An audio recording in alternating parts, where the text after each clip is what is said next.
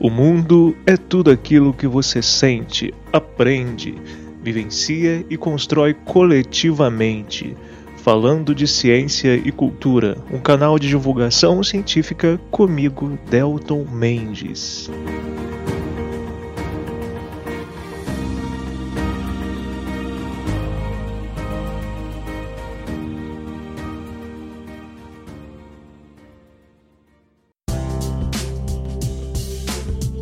Sejam muito bem-vindos para mais um programa do Falando de Ciência e Cultura. Eu sou Delton Mendes e esse é o programa 78.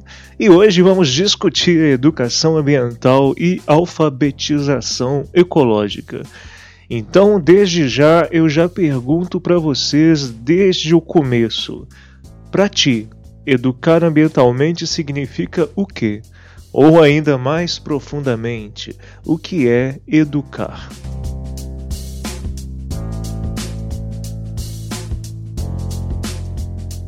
Muito bem, meus amigos, amigas, aconcheguem-se mais uma vez no sofá do podcast e conecte o seu fone de ouvido, ative o som aí e vamos viajar novamente por cerca de 20 minutinhos apenas pelo mundo da ciência e da reflexão.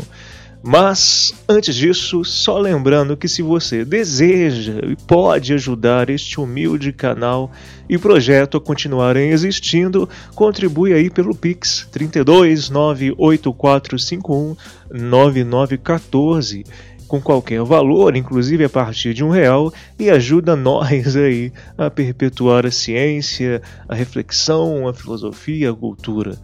Também lembrando que ao final deste episódio eu vou lançar a pergunta, motivação, inquietação. E quem, e quem quiser enviar a resposta sobre essa pergunta pelo WhatsApp para mim. No, o meu WhatsApp é o 32 984519914 e aí a resposta mais elaborada ganha um brinde do podcast. Então olha que legal, você ouvindo e interagindo, você ainda pode ganhar um brinde. Esta semana quem leva esse brinde é a Fernandinha de Barbacena, Minas Gerais, cujo áudio enviado eu colocarei ao fim desse episódio. A Fernanda, ela respondeu, ela interagiu e refletiu a partir do episódio 66, no qual eu falei sobre capitalismo é, e sobre como o quanto nós valemos né, nessa sociedade capitalista. Bom, então sem mais delongas, bora para a pauta. O povo indígena tem um jeito de pensar, tem um jeito de viver, tem condições fundamentais para a sua existência para a manifestação da sua tradição, da sua vida, da sua cultura, que não colocam em risco e nunca colocaram a existência sequer dos animais que vivem ao redor das áreas indígenas, quanto mais de outros seres humanos. Eu creio que nenhum dos senhores poderia nunca apontar atos, atitude da gente indígena do Brasil que colocou em risco, seja a vida, seja o patrimônio de qualquer pessoa, de qualquer grupo humano nesse país. E hoje nós somos o alvo de uma agressão que pretende atingir, na essência, a nossa fé, a nossa confiança de que ainda existe dignidade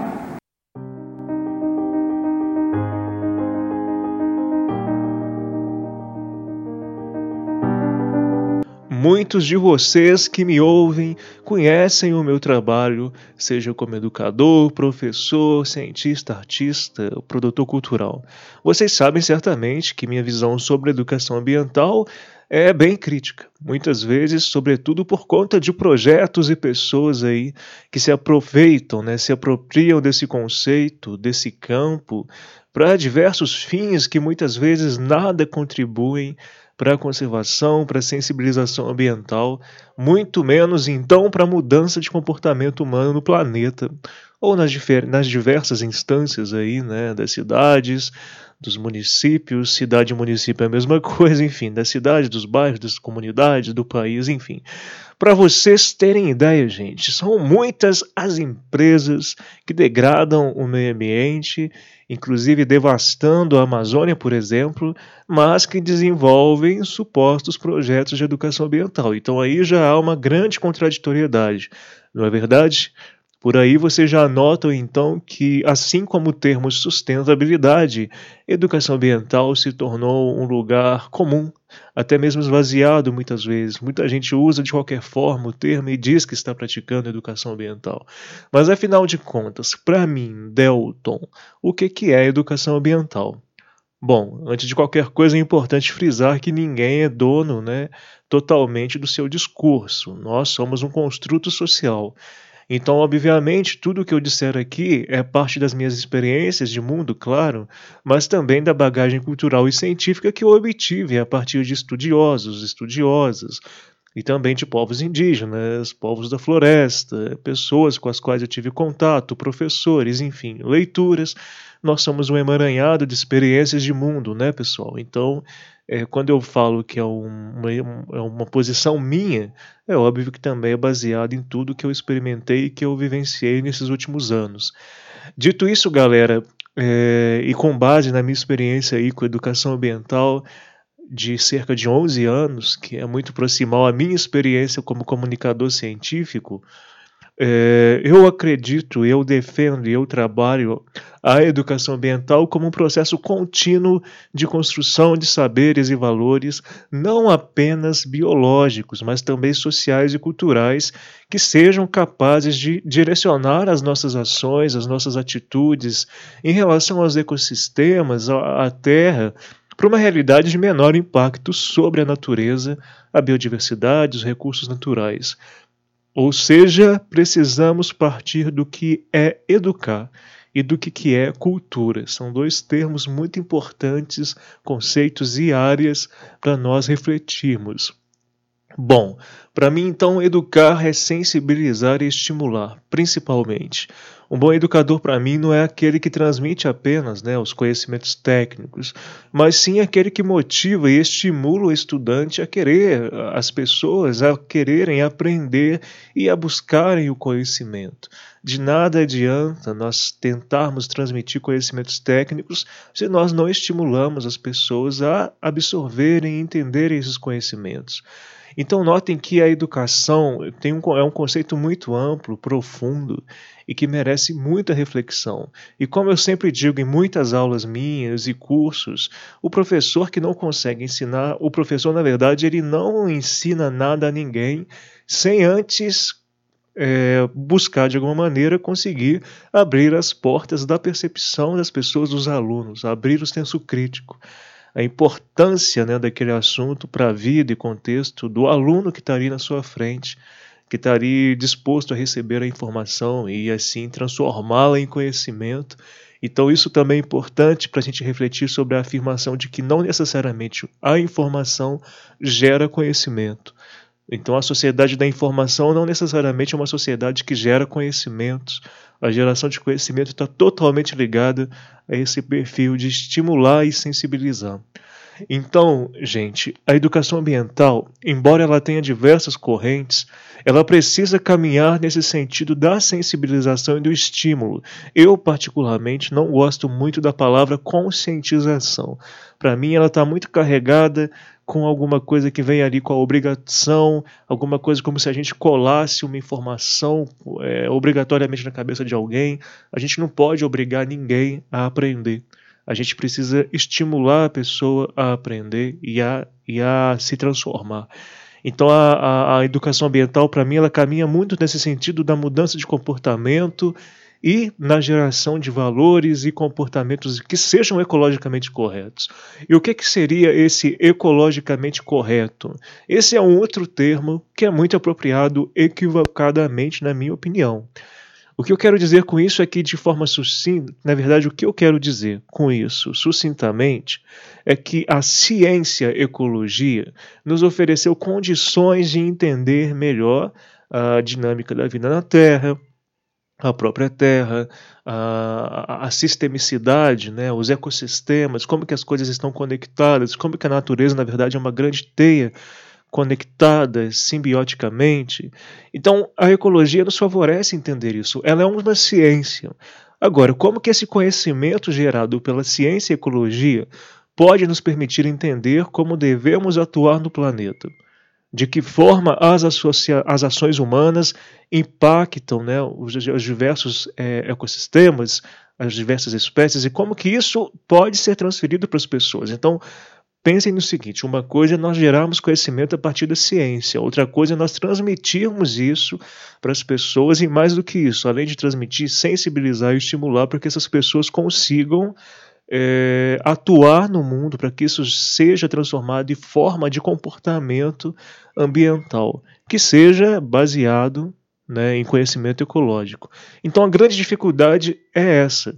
A partir da educação e da cultura e da ciência, como que a gente consegue gerar transformação de comportamento? Então notem que essa tríade ela é fundamental para a educação ambiental e também para esse episódio, claro. Né? Afinal, sem conhecimento científico, não conheceríamos com profundidade os fatores naturais que marcam a nossa espécie, que marcam a biodiversidade, que marcam a biosfera em geral. Mas do que adianta ter todo esse conhecimento né, científico se nós não conseguirmos transferi-lo para a sociedade? E uma vez o transferindo para a sociedade, como esse conhecimento pode ser transformado em princípios morais, princípios éticos que sejam capazes de gerar valores e saberes ambientais de fato ecologicamente equilibrados. Então notem que o equilíbrio né, desse ecologicamente equilibrado pressupõe essa diminuição dos impactos ambientais, dos impactos antrópicos à natureza, dos impactos antrópicos ao planeta e aos diversos ecossistemas.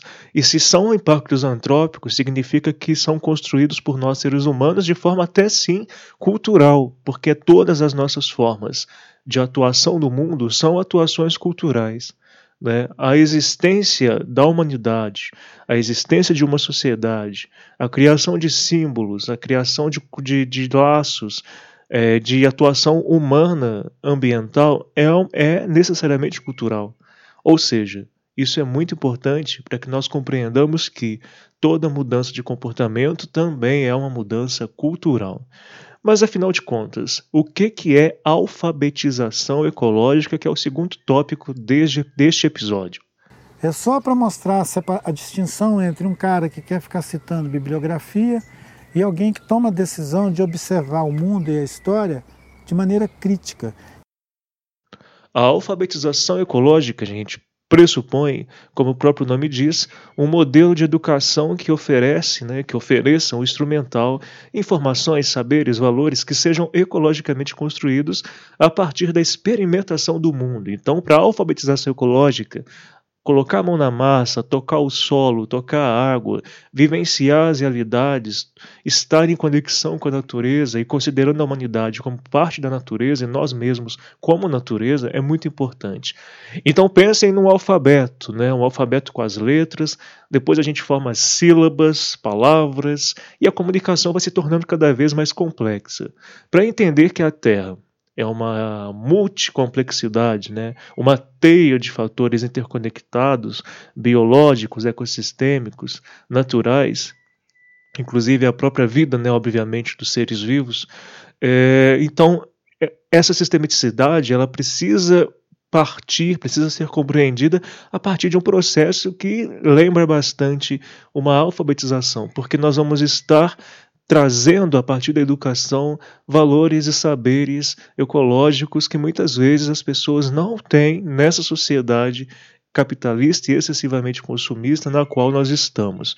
Então tudo isso é muito importante, né? É muito importante desde o começo da vida de, um, de uma pessoa, essa pessoa ser é, estimulada ainda nos primeiros anos aí da escola, ou então nem da escola apenas, mas da vida em sociedade, a compreender aspectos importantes, questões importantes, como o fato de nós sermos uma das milhões de espécies existentes na Terra. Nós não somos a espécie mais importante.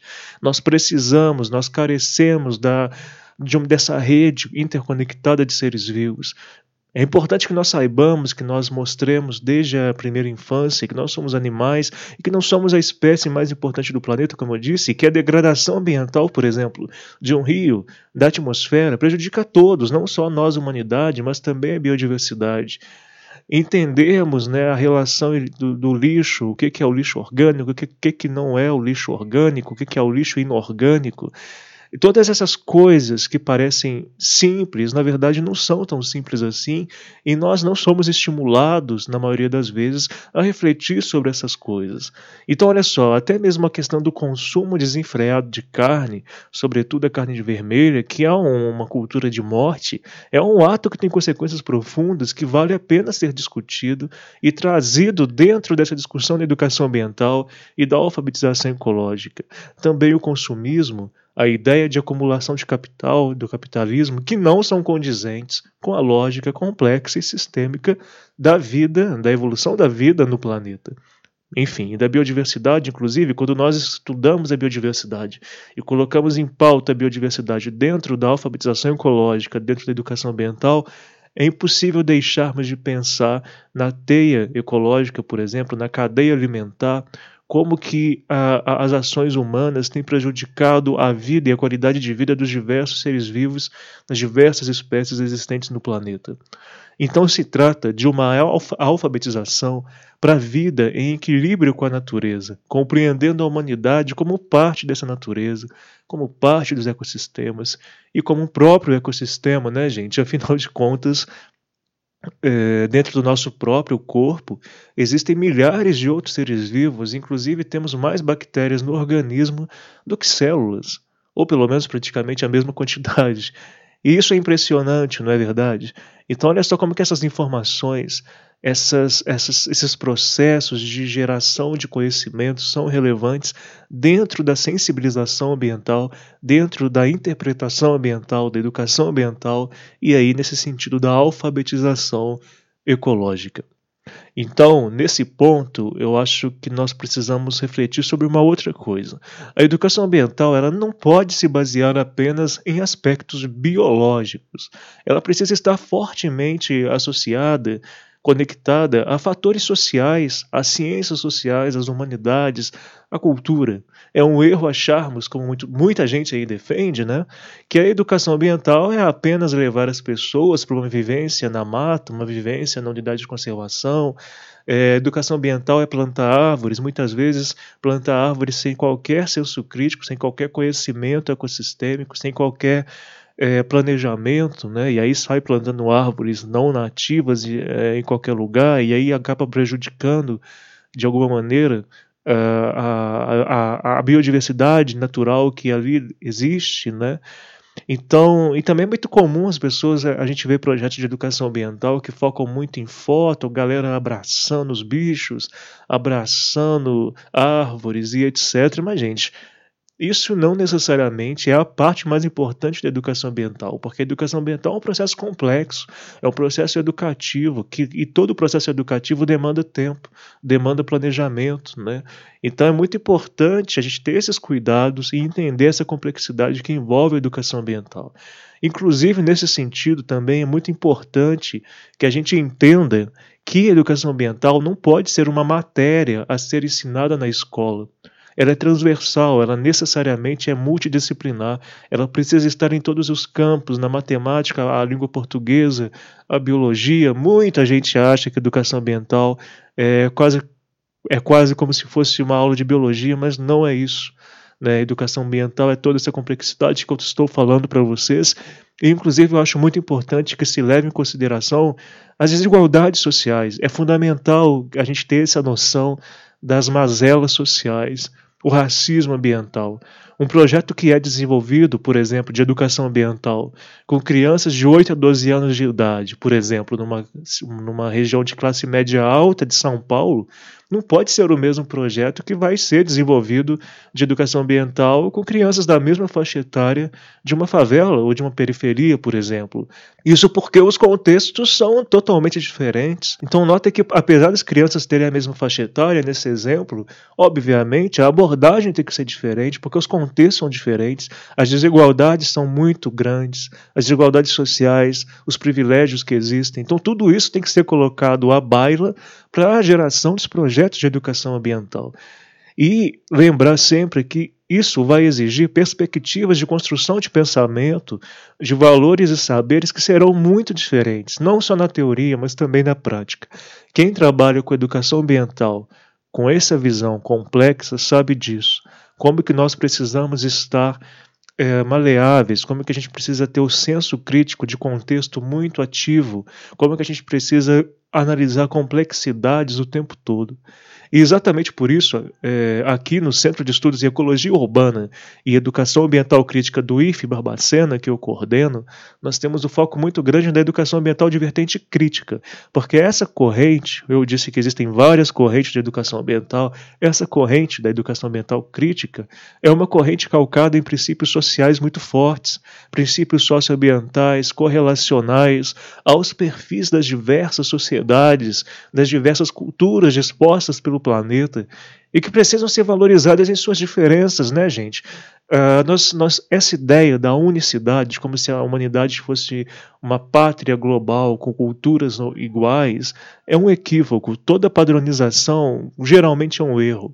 Nós precisamos valorizar as diferenças e entender essas diferenças. Então, trabalhar a educação ambiental numa região do Nordeste é diferente. A gente precisa entender os biomas. O bioma que, por exemplo, da Caatinga, se formos trabalhar a educação ambiental na Amazônia, precisamos entender as características sociais e o bioma Amazônia. Precisamos entender então fatores biológicos e culturais. E o mesmo vale para qualquer região do planeta. Então, olha como que é importante a gente ter esse senso crítico ao propormos projetos de educação ambiental, e é por isso que eu trouxe essa discussão sobre a alfabetização ecológica. E aí eu trago para vocês também o conceito de ecopedagogia, Lembre-se que, que, o que tem a ver com pedagogia tem a ver com educar também. Então, a ecopedagogia tem muito a ver com estímulos, processos educativos que possam educar, seja no modo formal, em escolas, universidades, seja também é, em meios não formais, como em ONGs, a ecopedagogia traz muito essa ideia de uma civilização planetária, de uma planetariedade na qual nós entendamos e tenhamos a Terra como paradigma e não o capital como paradigma, não o consumismo exacerbado como paradigma, não esse modelo de sociedade que levou a pandemia, inclusive, como paradigma. Nós precisamos mudar o modelo de sociedade que nós temos, precisamos mudar eh, a forma como nós atuamos na Terra, que é uma forma baseada em princípios morais equivocados e que podem ser mudados. A educação e a cultura mostram que a gente pode mudar comportamentos, podemos mudar cultura, mas para isso a gente precisa ter uma partida. E a alfabetização ecológica, a ecoalfabetização, a, a, a ecopedagogia são aí conceitos muito interessantes. Procurem por autores como Gadotti, como Capra, é, Paulo Freire, né, na questão do estudo de geral da educação, é muito importante também. Ele, inclusive, foi muito relevante para essa perspectiva da educação ambiental crítica. É, enfim, tem, tem o Capra também. Enfim, são muitos autores legais. Procurem por eles. Eu acho muito importante a gente ler e aprender sempre, né?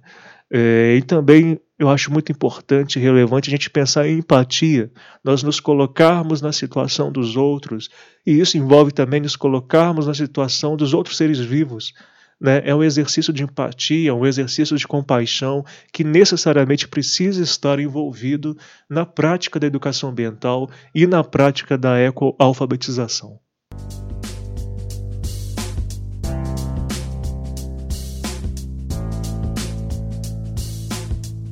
Muito bem, meus caros ouvintes e ouvintas, chegamos ao fim de mais um episódio. Era isso que eu queria passar para vocês hoje, uma reflexão, né, como vocês percebem, bem inicial, mas que eu acredito que seja muito interessante para gerar alguns estímulos, é, e quem sabe até ações né, baseadas em projetos cada vez melhores, contextualizados e não meramente baseados em fofura, em fofofauna e por aí vai.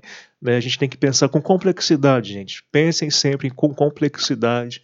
Educação ambiental tem que pensar a sistemicidade, as teorias complexas. A gente precisa entender a natureza como uma rede complexa de fatores. E nesse sentido, não é só mamífero bonitinho que é importante. Todos os seres vivos têm a sua importância. Como eu disse para vocês, nosso corpo mesmo é um grande ecossistema que possui milhares de seres vivos habitando ele, sem os quais a gente não viveria. Né? A nossa flora intestinal mostra isso. Então vamos pensar sempre de forma complexa, porque a educação ambiental precisa ser complexa e precisa ser compreendida em sua multidisciplinaridade. Duvidem de projetos de educação ambiental que dizem que fazem grandes transformações em poucas horas, duvidem de projetos de poucos dias, de um dia só, por exemplo, que falam que vão trazer transformações para uma comunidade, para uma sociedade. Todo o processo educativo demanda tempo e demanda planejamento. Não se esqueçam nunca disso. E aí, então, eu já deixo aqui a inquietação, dúvida, para vocês mandarem resposta e interagirem comigo no WhatsApp. Lembrando que o meu número é o 32 98451 9914. Vocês acham, né, que em muito pouco tempo, como um dia, poucas horas, é possível gerar mudança de comportamento? O que é preciso fazer para mudar comportamentos ambientais? Então fica esse estímulo para reflexão e a resposta mais elaborada ganha um brinde. Podem mandar por áudio, tá, gente? Inclusive, mandando por áudio fica mais fácil, inclusive, para fazer o que eu vou fazer agora. Para encerrar esse episódio, eu vou colocar o áudio enviado pela Fernandinha de Barbacena em reflexão ao episódio 66 no qual eu falei sobre capitalismo e muitas outras coisas. Então, segue agora o áudio da Fernandinha. E se vocês ainda não ouviram esse episódio, acessem lá, deem uma ouvida. Ele tem tudo a ver com essa pauta de hoje. O, a reflexão da Fernandinha tem tudo a ver com a pauta de hoje. Então é isso. Grande abraço para vocês. Se cuidem, cuidem dos seus queridos, cuidem da natureza, cuidem dos bichinhos e seguimos aí na luta pela divulgação científica. Até o próximo episódio. Primeiramente, eu gostaria de agradecer pela oportunidade de estar participando é, e podendo compartilhar minha inquietação aqui no podcast. E também é, falar que sempre que eu posso estar ouvindo os episódios, eu acho é, uma maneira é, muito acessível de disseminar ciência, conhecimento. Então, é, já falando sobre o episódio que fez com que eu viesse a é, a conversar com o Delta foi o episódio sobre o quanto a gente vale nessa sociedade capitalista e esse episódio me trouxe algumas reflexões. Eu, como simples indivíduo aí, é, sempre fiquei pensando a que ponto nós, como é, seres humanos, né, como raça, nos tornamos nossos próprios inimigos. E quanto ao final do episódio que o Delta fala de intervenção alienígena, eu falei, gente, como que a gente chegou nesse ponto realmente. E assim, até é engraçado, porque eu, eu assim, não consigo ver uma solução pra gente é, mudar a, essa situação, é, todos esses grandes problemas que nós temos enquanto sociedade. E eu até, é, ouvindo um episódio, fiquei refletindo junto com um livro que eu estou lendo. Esse livro ele fala sobre os super memes. E o que seriam esses super memes? Eles são é, coisas que não permitem que a nossa geração resolvam é, os problemas de forma é, efetiva, né? E sim que nós empurramos para as próximas gerações. E a questão da economia, do sistema econômico, né, do capitalismo em si, é uma delas, né, obviamente. Mas é porque tudo que a gente faz gira em torno é, da questão econômica. A gente nem precisa ser formado em economia, né? Por tudo que a gente pensa é, será quanto que eu vou gastar? É, será que eu vou economizar? Quanto que eu vou ganhar com isso? Então, e até um dos estudos que esse que esse livro ele traz, né, que são estudos feitos com sistema de recompensa com primatas, ele mostra como que o capitalismo ele é capaz de moldar toda a convivência ali daquela comunidade. Então, eu acho que a questão do capitalismo ela explica muita coisa, é, todo o nosso comportamento e a minha inquietação é como que a gente chegou nesse nível e como que nós, assim, nos tornamos os nossos próprios inimigos, realmente, se é uma questão comportamental, se é uma questão social, é, até quanto que isso extrapola aí a questão da sobrevivência. Então, eu achei o episódio muito interessante. É, assim, enfim, é, muitas reflexões, é, muitas inquietações.